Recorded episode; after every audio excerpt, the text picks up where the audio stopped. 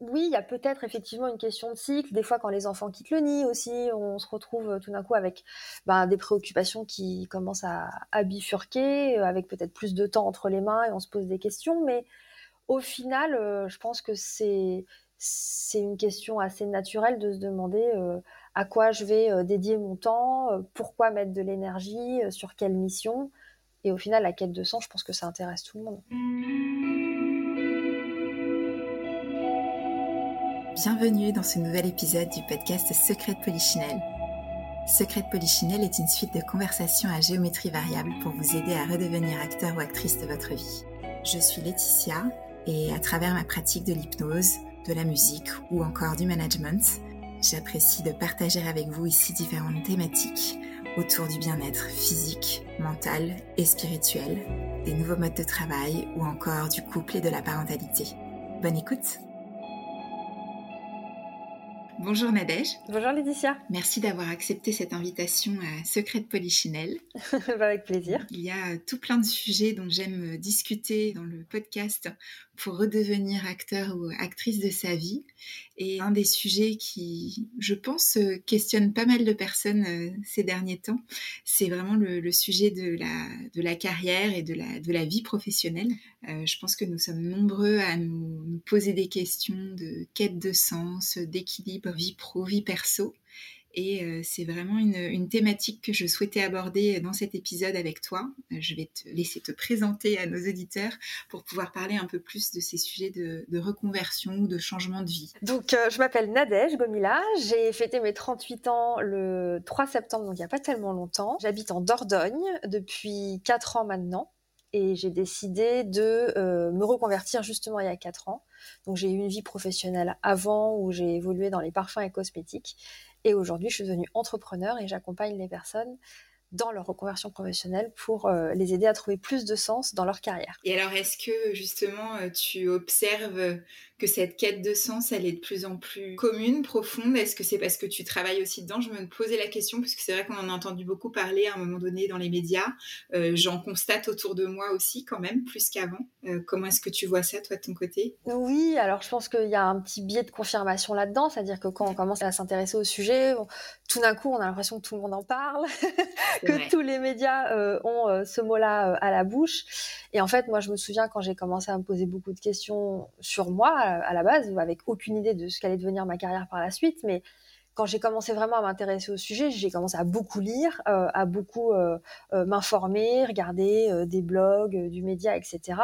Et en fait, je me suis aperçue qu'il y avait des sujets qui dataient depuis 2015, 2014, 2013, donc 3, 4, 5 ans avant que moi-même je me pose la question. Donc, je pense qu'il y a toujours eu des questionnements sur, euh, ou en tout cas sur les dix dernières années au moins, euh, des questionnements sur euh, son orientation et la quête de cette fameuse quête de sens qu'on entend un petit peu partout. Mais que évidemment, quand on est soi-même confronté au sujet, moi aujourd'hui dans ma vie professionnelle, puisque c'est ce que je fais, mais il y a déjà 5-6 ans quand j'ai moi-même traversé un bilan de compétences, ben forcément, on finit par euh, rencontrer des personnes qui se posent les, mêmes questions, on aborde ce sujet-là dans les discussions parce que nous-mêmes, ça nous tracasse. Et tout d'un coup, on a d'autres personnes qui nous disent aussi Ah, mais moi aussi, je me pose des questions, ou je connais quelqu'un qui a fait un bilan de compétences, et donc forcément, on finit, on finit par, euh, par en faire un sujet central. Et est-ce que tu dirais qu'il y a une histoire de cycle ou d'âge où ça se pose peut-être plus que d'autres, des moments de vie? Écoute, pas forcément. Euh, pareil, euh, dans, dans l'imaginaire, on dit, bah voilà, il y a la crise de la trentaine, de la quarantaine, de la cinquantaine, mais en fait, finalement, moi, je vois les personnes que j'accompagne aujourd'hui, euh, elles ont. alors oui, c'est vrai que de façon un peu schématisée, on est plutôt autour de la quarantaine, mais mais j'ai quand même eu la plus jeune, elle avait 24 ou 25 ans, elle venait de finir pharma.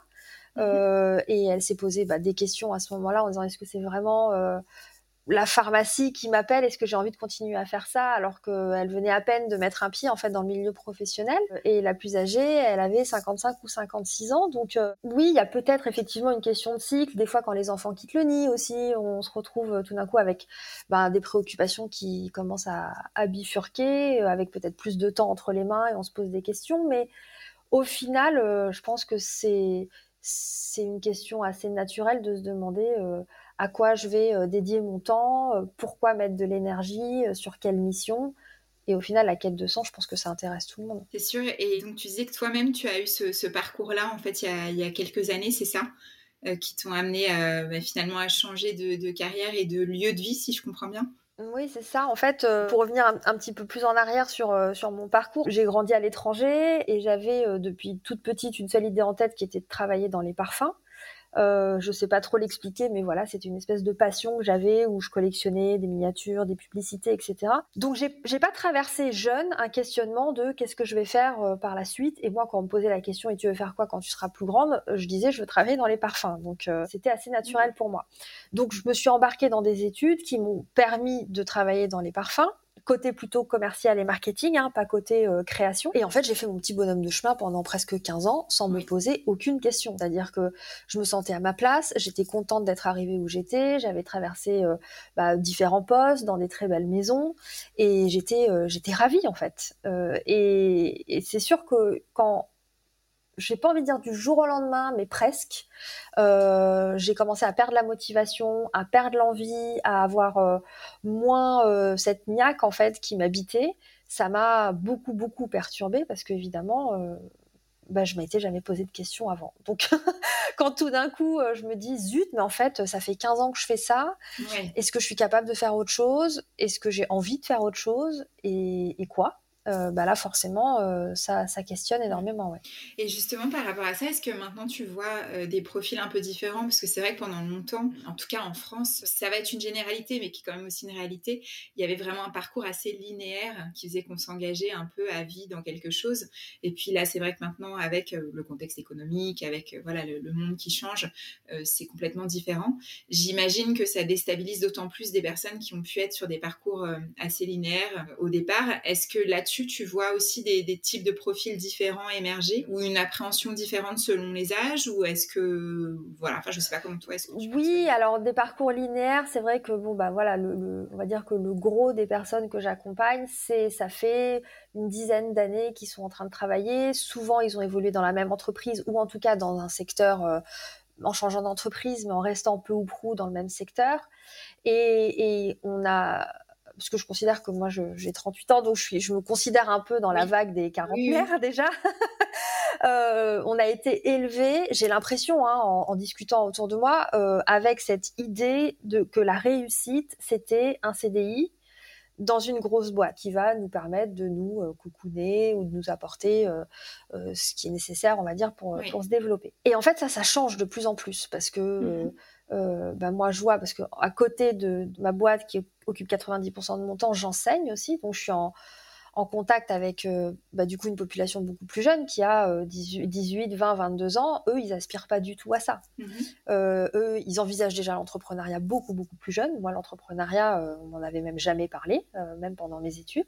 Donc oui, il y a quand même cette espèce de vague où en fait, j'ai l'impression que pour beaucoup, on s'est engouffré dans une voie qui nous, pas qui nous correspondait pas, parce que moi je peux pas dire que ça me correspondait pas hein, d'être dans les parfums et dans une grosse boîte, mais je me suis jamais posé la question d'autre, d'une autre alternative. Mm-hmm.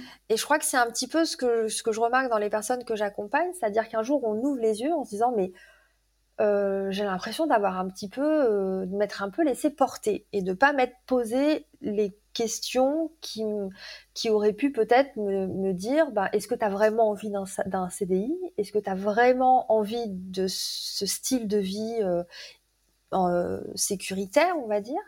Euh, et c'est pas du tout pour reprocher euh, ça parce que je conçois totalement et il y a des personnes qui sont extrêmement épanouies dans le salariat et c'est pas la question mais mais la question centrale, c'est est-ce que j'ai choisi d'être où je suis aujourd'hui, je pense. Et puis, euh, très lié aussi à un, système euh, administratif aussi, parce que c'est vrai qu'il y a tout un sujet en France avec euh, bah, le logement, en fait. Enfin, alors, je ne sais pas si ça, comment ça se passe maintenant pour les personnes que tu accompagnes et toi-même qui as vécu cela. Est-ce que ça évolue de ce côté-là? Est-ce qu'on a toujours les mêmes freins? Parce que c'est vrai que ça, c'est un gros sujet de quand on veut louer un appartement, quand on veut acheter. Enfin, voilà, on nous demande aussi certaines garanties qui parfois semble un peu obsolète en 2023 en tout cas. Alors c'est sûr hein, que de toute façon le CDI reste encore un peu le, côté montré patte blanche, hein, surtout quand euh, surtout pour l'appart, on va dire, euh, ou, enfin le, logement. Maintenant, moi, je vois aujourd'hui, euh, je, je, loue une, une, maison et j'ai été hyper transparente avec les propriétaires en leur expliquant que j'étais entrepreneur, que voilà, que j'avais pas ces fameuses feuilles de salaire, etc. Et en fait, le fait de passer aussi par des particuliers plus que par une agence qui doit remplir des cases, etc., ça peut aider. Mais on va pas se mentir, c'est vrai qu'on est encore en France euh, très très attaché au CDI euh, pour garantir la sécurité, ça c'est sûr. Là aussi on se dit à un moment donné, si de plus en plus de gens sont indépendants, si voilà ça, ça peut aussi faire, faire, bouger les choses, mais c'est vrai que c'est très lié, ouais.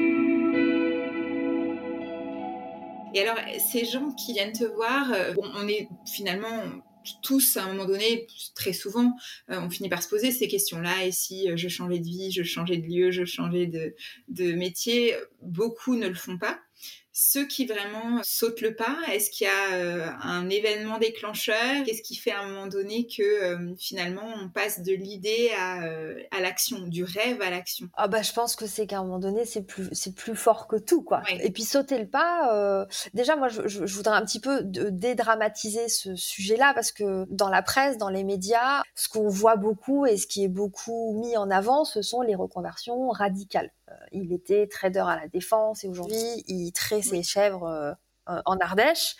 Euh, alors oui, il y en a évidemment. Il y en a qui sont passés de médecin à mosaïste. il y en a qui sont passés de banquier à décorateur d'intérieur et c'est mmh super. Mais ça n'est pas la seule façon de se reconvertir. Déjà, c'est la, seule façon de se reconvertir, c'est pas que du salariat à l'entrepreneuriat. Hein. On peut décider de se reconvertir du salariat au salariat en changeant euh, d'entreprise parce qu'on va se dire qu'en fait la prochaine entreprise doit davantage correspondre à mes valeurs ou euh, à mon temps de trajet. Donc en fait, il y a plein de façons de se reconvertir. Et, effectivement, euh, bah, qu'est-ce qui, qu'est-ce qui crée le déclencheur? Je pense qu'il y a plusieurs choses. Il y a potentiellement déjà un ras-le-bol de la situation dans laquelle on est à l'instant T. Euh, qui est plus soutenable, soit parce que la relation avec son manager n'est plus acceptable, euh, soit parce que la vie qu'on mène dans une ville donnée, euh, Paris, Lyon, Bordeaux, bah, en fait on aspire à d'autres choses, on aspire à plus de tranquillité, plus de nature ou, moins de transport, etc. Et que le fait de se lancer est supérieur au risque engendré par le fait de rester sur place et à l'inaction. Je pense que c'est ça vraiment qui, qui, peut déclencher. Après, je pense que évidemment, le fait de se faire accompagner aide.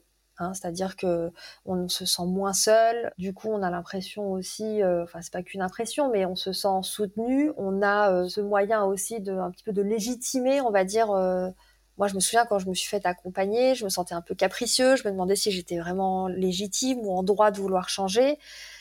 Et le fait de me faire accompagner, ça m'a fait redescendre aussi beaucoup ces idées-là en me disant non, mais t'as le droit. Si tu te lèves le matin et que t'es plus heureuse et que t'as plus envie, t'as le droit de, de changer. Il n'y a pas une grille qui te dit toi oui, toi non, toi oui, toi non. Donc voilà, je pense que le déclencheur, ça peut être aussi le fait de, de se faire accompagner qui peut aider à avancer souvent plus rapidement. Le fait d'être entouré personnes aussi qui vont te dire bah vas-y, oui, t'as le droit aussi de, de je t'accompagne, euh, euh, je t'encourage, je te soutiens. Alors ça peut être les parents, les amis, le conjoint. Euh, donc voilà, il peut y avoir, euh, c'est assez multifactoriel.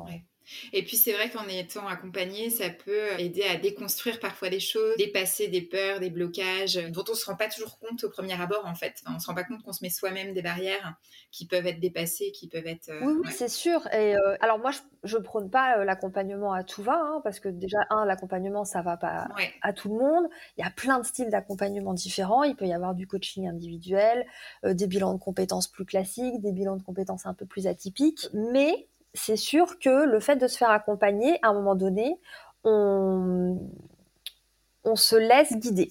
Parce que l'accompagnement est fait aussi pour cadrer la réflexion, pour aborder les choses avec méthodologie. Et donc pendant tout le moment où on va se faire accompagner, on n'a pas à réfléchir à OK, je commence par quoi et ensuite je vais vers où et ensuite je fais quoi. On se laisse porter un peu par euh, le chemin qui a été construit par la personne qui va vous accompagner. Et donc vous, vous avez une seule chose à faire, c'est réfléchir sur vous, plutôt donc au fond et pas à la forme. Et ça, ça peut aussi beaucoup soulager. Tout à fait, parce que parfois on voit le sommet de la montagne à gravir, on a un peu plus de mal avec les petits pas entre deux. Exactement. Exactement. Et justement, par euh, quand on, enfin pour des personnes comme ça qui sont entre le j'ai pas le choix et le j'aimerais bien faire quelque chose, mais je sais pas trop comment m'y prendre. Si tu devais donner euh, quelques conseils, peut-être par où commencer en fait, c'est souvent ça qui, qui, est compliqué au début. Euh, bah écoute, je vais reprendre ton expression parce que je l'aime beaucoup, c'est la technique des petits pas. Ouais. C'est-à-dire de, de décomposer en en la plus petite étape possible. Il y a une expression en anglais qui dit too small to fail. Donc c'est trop petit pour se planter en fait. Euh, et donc bah voilà, si j'ai envie de me diriger dans tel secteur d'activité, admettons la déco d'intérieur, bah, avant de, de, claquer madame et de m'inscrire sur une formation qui va me coûter 15 000 euros pour me former, je vais peut-être commencer par aller euh, euh, interroger des décorateurs d'intérieur, de préférence qui se sont eux-mêmes déjà reconvertis. Euh, pour expliquer, euh, enfin pour qu'ils puissent nous expliquer leur choix d'école, euh, les étapes par lesquelles ils sont passés, est-ce que c'est facile, pas facile, est-ce qu'ils recommandent, et de préférence plusieurs avis, ne pas s'arrêter à un seul.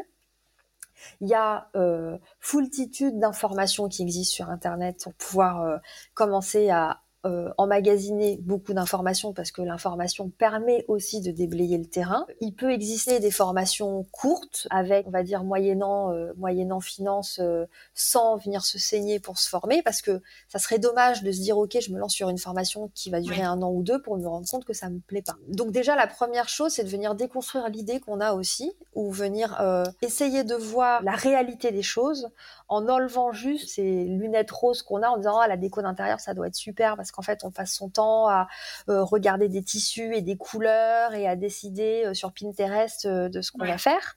Mais il y a, y a, plein, plein, plein, plein, plein d'étapes et plein d'éléments qui rentrent aussi en, ligne de compte. Et donc je pense que la première étape avant de décider de se reconvertir et de faire vraiment le grand saut, c'est de se frotter au terrain, d'aller à la rencontre de personnes qui font déjà ce qu'on a envie de faire, de peut-être prendre des petites formations qui vont pas coûter très cher au début, mais au moins pour voir si ça nous plaît, et au fur et à mesure venir euh, rajouter des petites briques à chaque fois, bah, peut-être me tester, proposer à une copine de redécorer une pièce de sa maison, peut-être euh, d'ouvrir un blog euh, et de documenter les, les décos que j'ai pu faire chez moi.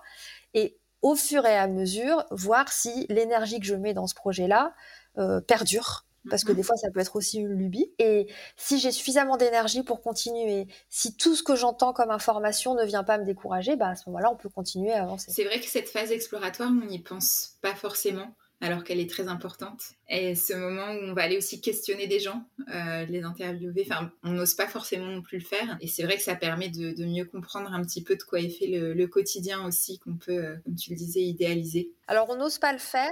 Et je comprends parce que ça peut être intimidant euh, d'aller sur LinkedIn et d'envoyer un message à quelqu'un qu'on ne connaît pas en disant toc toc, j'aimerais bien mm. que tu me parles de, de, ton métier et de ce que tu fais. Mais il existe des plateformes qui sont faites pour ça. Typiquement, moi, j'utilise un outil qui s'appelle Explore Job, euh, qui est gratuit. Et c'est une espèce de, de LinkedIn, mais uniquement avec des personnes qui sont disposées à discuter avec vous. Et donc, il y a plein de métiers différents. S'il n'y a pas le métier euh, que vous visez, la plateforme s'engage à vous trouver quelqu'un qui corresponde à votre demande. Et donc là, faut pas hésiter parce que vous savez que cette personne qui est inscrite et qui est dans l'annuaire, et euh, ouverte à la discussion. Intéressant. Et puis, euh, ce qui est chouette aussi en France, c'est qu'il y a quand même aussi des dispositifs qui existent. Euh, je pense aussi aux gens qui pensent parfois se dire, mais oui, mais passer du salariat à se mettre à son compte, c'est un grand saut. Il y a différentes manières de le faire. Là aussi, il y a de l'info à aller chercher. alors après, tout dépend de la, situation des uns et des autres. Mais que ce soit pour des congés de formation, que ce soit pour des transitions qui soient un peu plus fluides que quand on lâchant tout simplement en, claquant sa dème du jour au lendemain Oui, oui, oui. Bah déjà, euh, déjà, alors ça dépend. Euh, je souligne en rouge au stabilo, etc.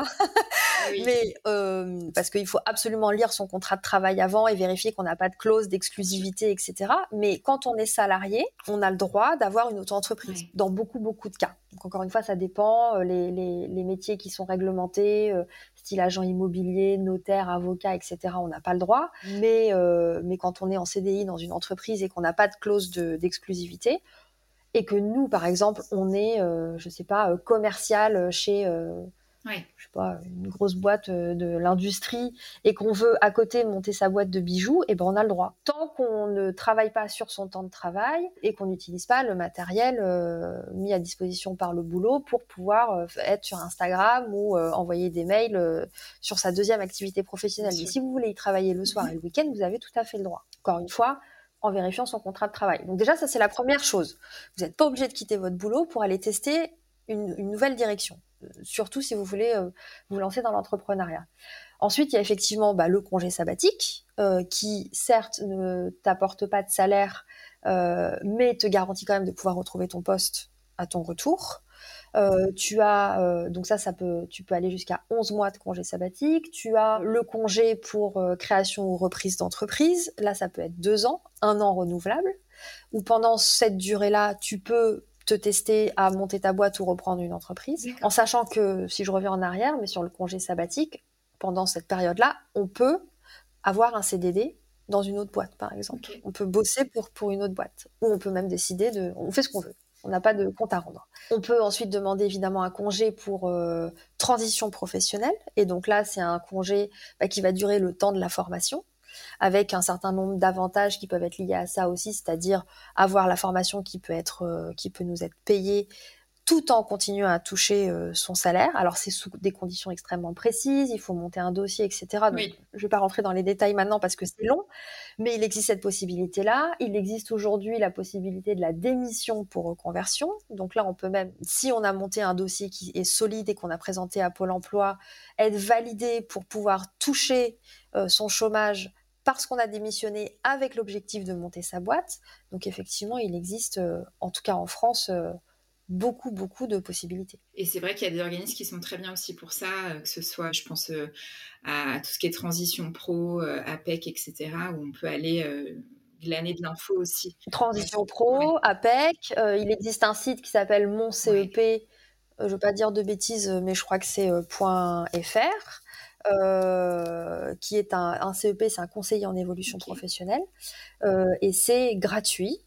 Euh, à destination de, tous les salariés. Ils ont le droit, si vous allez sur mon CEP, vous, vous tapez votre code postal et vous pouvez prendre un rendez-vous. Alors ça peut être téléphonique, ça peut être par visio, avec un conseiller en évolution professionnelle qui pourra au moins vous apporter des premières informations, avec qui vous allez pouvoir discuter de votre situation. Et ça, c'est quand même super aussi.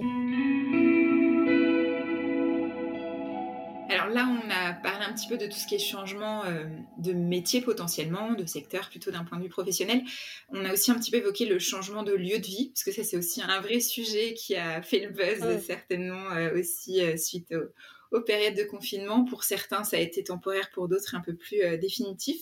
Là aussi, pendant longtemps, sur certains, en tout cas certains types de métiers, euh, je pense euh, aux tertiaires, aux métiers de communication, de marketing que je connais bien, Paris faisait beaucoup l'unanimité et il y a ce côté très centralisé aussi français qui faisait que, voilà, c'était un peu la grande ville et le reste était un peu mis de côté avec l'essor du télétravail, d'autres formes de travail, euh, ça, ça, évolue. Là aussi, parfois, il y a des, j'imagine un peu des, a priori ou des craintes. Et j'imagine que là encore, tu me parleras de phase exploratoire certainement, avant de faire le grand saut entre euh, la grande ville et euh, le petit village, ou enfin voilà, ou le, changement de région radical. Là aussi, est-ce que toi, tu as des, conseils là-dessus ou des, des choses à, à, partager de ta propre expérience à toi? Je sais plus si tu avais vécu avant, si tu étais en grande ville ou pas avant d'aller en Dordogne, je ne me souviens plus. Alors, j'ai toujours vécu dans des grandes villes avant euh, Périgueux. j'ai fait Paris, j'ai fait Sydney, Buenos Aires. Euh, j'étais pas dans la capitale au Mexique, mais dans la plus, deuxième plus grosse ville. Euh, j'ai fait Madrid, Casablanca. Bon, j'ai été quasiment que, dans des euh, capitales ou dans des très grosses villes. donc c'est sûr que quand j'ai décidé de venir m'installer en Dordogne, à Périgueux, qui n'est pas un village, hein, c'est quand même la préfecture, il y a 30 000 habitants, mais le changement était quand même un petit peu radical. Hein, et ça a été pour moi une, cette étape-là qui était indispensable. Je me voyais pas tout de suite poser mes valises dans un de 200 habitants, je pense que le, changement aurait été beaucoup trop rude. Maintenant, les conseils que je vais donner, bah oui, c'est-à-dire euh, déjà faire la checklist de tout ce qui est indispensable pour nous, C'est-à-dire que si vous avez besoin d'être à euh, X minutes d'une gare TGV pour potentiellement faire des allers-retours avec Paris ou avec Bordeaux ou avec Lyon ou voilà la, ville d'où vous, venez, bah forcément ça va faire partie euh, des, critères de sélection. Si la santé c'est important pour vous, bah oui évidemment aussi qu'on sait qu'en France il y a des déserts médicaux, que c'est plus difficile d'avoir des rendez-vous avec euh, des ophtalmos, des kinés ou que sais-je dans certaines régions, donc bah forcément ça doit faire partie aussi de la réflexion. Et puis, euh, bah, quand on fait un changement aussi potentiellement en couple avec une famille, c'est peut-être plus simple de rencontrer du monde parce que l'école, parce que les collègues, etc. Que faire un move en solo. Je dis pas que c'est pas faisable, pas du tout, mais bah voilà, pareil, hein, les relations sociales, les rencontres, etc. Euh, quel niveau d'importance qu'on y accorde. Donc oui, il y a une petite checklist à faire avant. Moi, quand je suis venue m'installer mhm. à Périgueux, j'ai pas décidé du jour au lendemain. J'y avais passé des vacances, j'avais trouvé le lieu euh, sympa, j'en gardais un très bon souvenir. On m'a dit attention Nadège, la Dordogne l'été, la Dordogne l'hiver, c'est pas la même chose. Donc j'ai dit pas faux.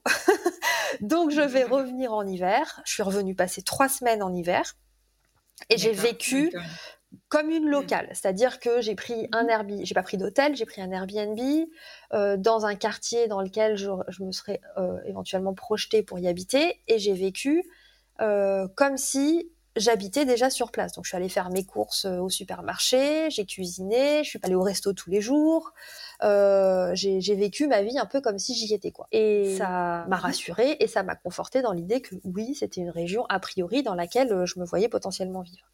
Et puis après, bah voilà, on peut aussi euh, essayer de rencontrer des gens, il y a énormément de régions. Je sais qu'en Dordogne, il y a quelque chose qui s'appelle euh, euh, Périgord Développement, qui fait aussi des réunions souvent à la Maison de la Nouvelle-Aquitaine à Paris pour présenter la région. Je suis sûre qu'il y a à peu près la même chose sur toutes les régions. Donc c'est un bon moyen aussi de, mhm. bah, de se créer déjà des premiers contacts euh, parce que bah, il y a des organismes qui sont faits pour vous accompagner et pour faciliter l'installation. Et alors est-ce que la grande ville te manque un peu quand même de temps en temps?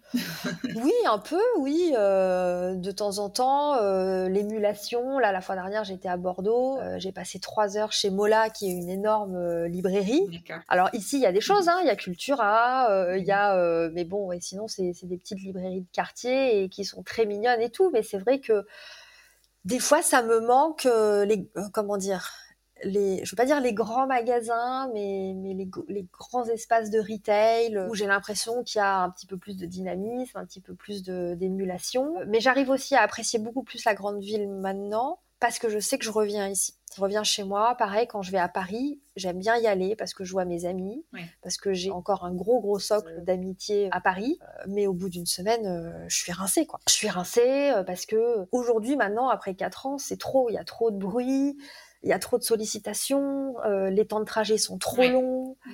euh, c'est trop. Donc euh, j'apprécie y aller parce que je sais que je sais que je, je, rentre chez moi après et je suis hyper contente quand je suis dans le train et que je commence à voir la nature par la fenêtre.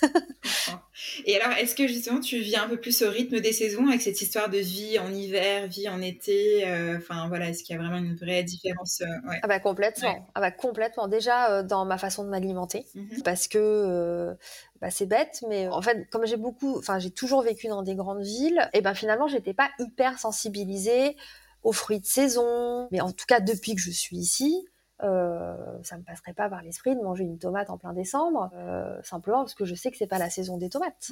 Euh, et, et, donc du coup déjà il y a eu ça, il y a eu le fait que j'ai énormément changé ma façon de consommer, ma façon de m'alimenter, euh, et que je, ce qu'il y a dans mon assiette c'est ce qui pousse euh, autour. En plus de ça, il se trouve que la Dordogne c'est le territoire le plus locavore de France, euh, donc c'est vrai qu'on s'alimente avec énormément de produits locaux.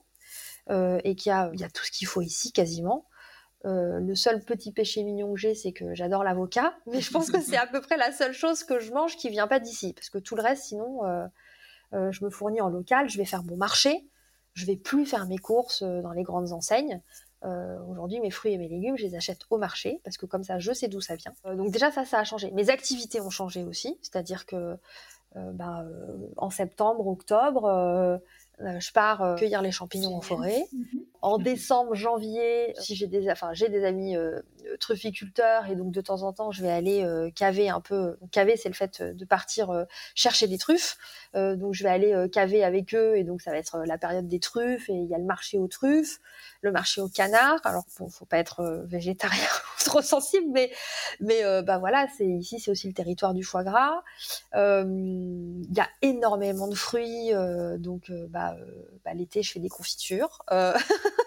et donc oui, mes activités ont changé. Ouais, je, je, j'ai un petit potager, euh, je cultive, euh, je cultive quelques plantes euh, et quelques et quelques légumes dans mon jardin, eh ce que je faisais évidemment pas sur mon balcon à Madrid. C'est inspirant tout ça.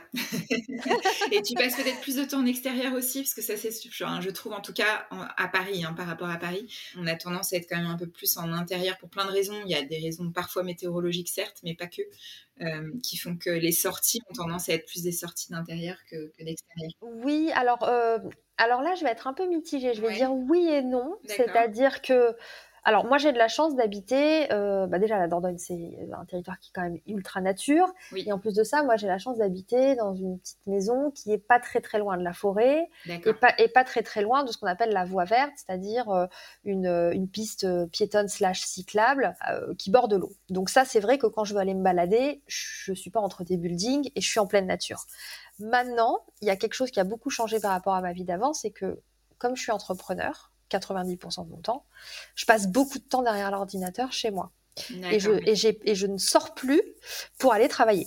Eh euh, or, quand j'habitais euh, à l'époque à Madrid, euh, j'habitais pas très loin de mon travail et j'avais 25 minutes de marche à peu près pour y aller et j'y allais à pied. 25 minutes aller, 25 minutes retour. Donc j'avais au moins presque une heure de marche par jour plus euh, me déplacer dans les bureaux pour aller voir mes collègues, plus sortir pour aller m'acheter à manger, ce qui aujourd'hui est plus le cas. Parce qu'aujourd'hui je fais euh, 10 pas et je suis à mon frigo et que j'ai pas de collègues chez moi. Donc c'est vrai que euh, oui et non, c'est-à-dire j'ai l'avantage d'avoir un super cadre quand je veux sortir, mais je sors quand même euh, peut-être un peu moins régulièrement ou je marche peut-être un peu moins régulièrement aussi parce que euh, bah, j'ai une vie aussi euh, d'entrepreneur que je pourrais changer hein, évidemment et mmh ça ne tient qu'à moi on va dire de me botter les fesses et de sortir davantage mais c'est vrai que je suis dans une phase aujourd'hui où je suis beaucoup derrière l'ordinateur parce que je suis dans cette phase de construction.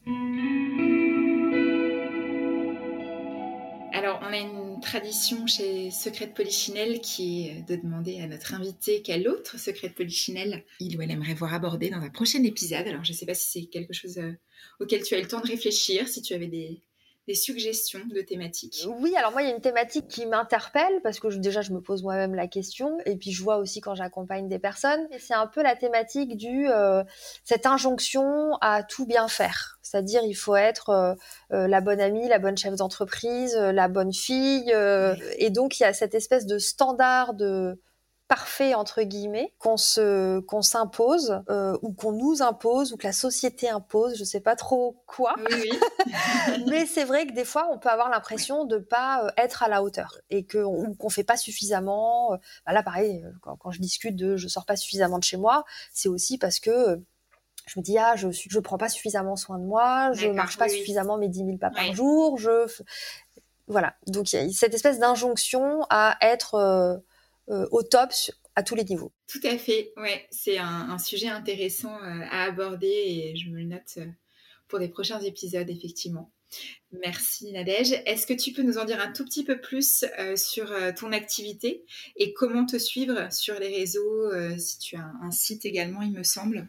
Oui, alors moi ça s'appelle Blumencia, B-L-O-O M-E-N-C-I-A, donc euh, sur Instagram, euh, vous allez me trouver comme ça. Il y a le site internet blumencia.com. Donc en fait, ce que je propose, c'est des, bilans de compétences euh, et des accompagnements qui peuvent être sous différents formats. Il peut y avoir de l'accompagnement individuel, mais ce qui fait aussi la différence de Blumencia, ce sont les formats qui sont collectifs, ce qui veut dire qu'en fait, vous rejoignez un groupe de personnes, des petits groupes, avec lesquels vous allez cheminer pour réfléchir ensemble aux potentialités aux possibilités pour chacun, avec la particularité en plus d'avoir un des parcours qui inclut une semaine complète dans un château en Dordogne sur la phase exploratoire, donc sur la phase vraiment cœur du réacteur où on va essayer d'imaginer les projets des uns et des autres. Et donc, euh, c'est vraiment ce qui fait la singularité du, parcours, c'est euh, cette phase euh, cette phase immersive. Donc voilà euh, voilà un petit peu ce que je propose avec à la fois des accompagnements qui vont alterner entre des rendez-vous individuels, des rendez-vous collectifs, une plateforme en ligne avec plein de ressources. Le but étant à la fin que chacun bah, ait une feuille de route concrète et des actions pour qu'il puisse transformer l'essai et se diriger vers la voie professionnelle qui fera le plus sens pour eux. Génial, ça donne envie. et dans un joli cadre aussi, c'est vrai que des fois, ça fait du bien de sortir du cadre habituel. C'est ça, euh, et de, couper de la routine. Euh, c'est une petite bulle de temps suspendue pour euh, favoriser la réflexion. Avec la force du groupe en plus. Exactement. Fabuleux. Très bien, mais je remettrai tout ça en description. Merci beaucoup, Nadège. Eh ben, merci à toi, j'ai été ravie. Merci.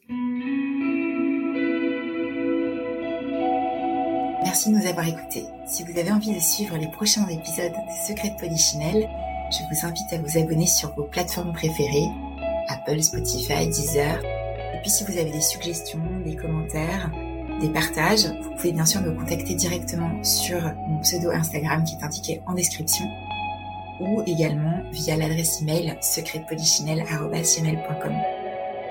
Et puis si vous avez apprécié l'épisode, n'hésitez pas à le partager parmi vos amis c'est aussi ça qui nous aide à nous faire connaître. À bientôt!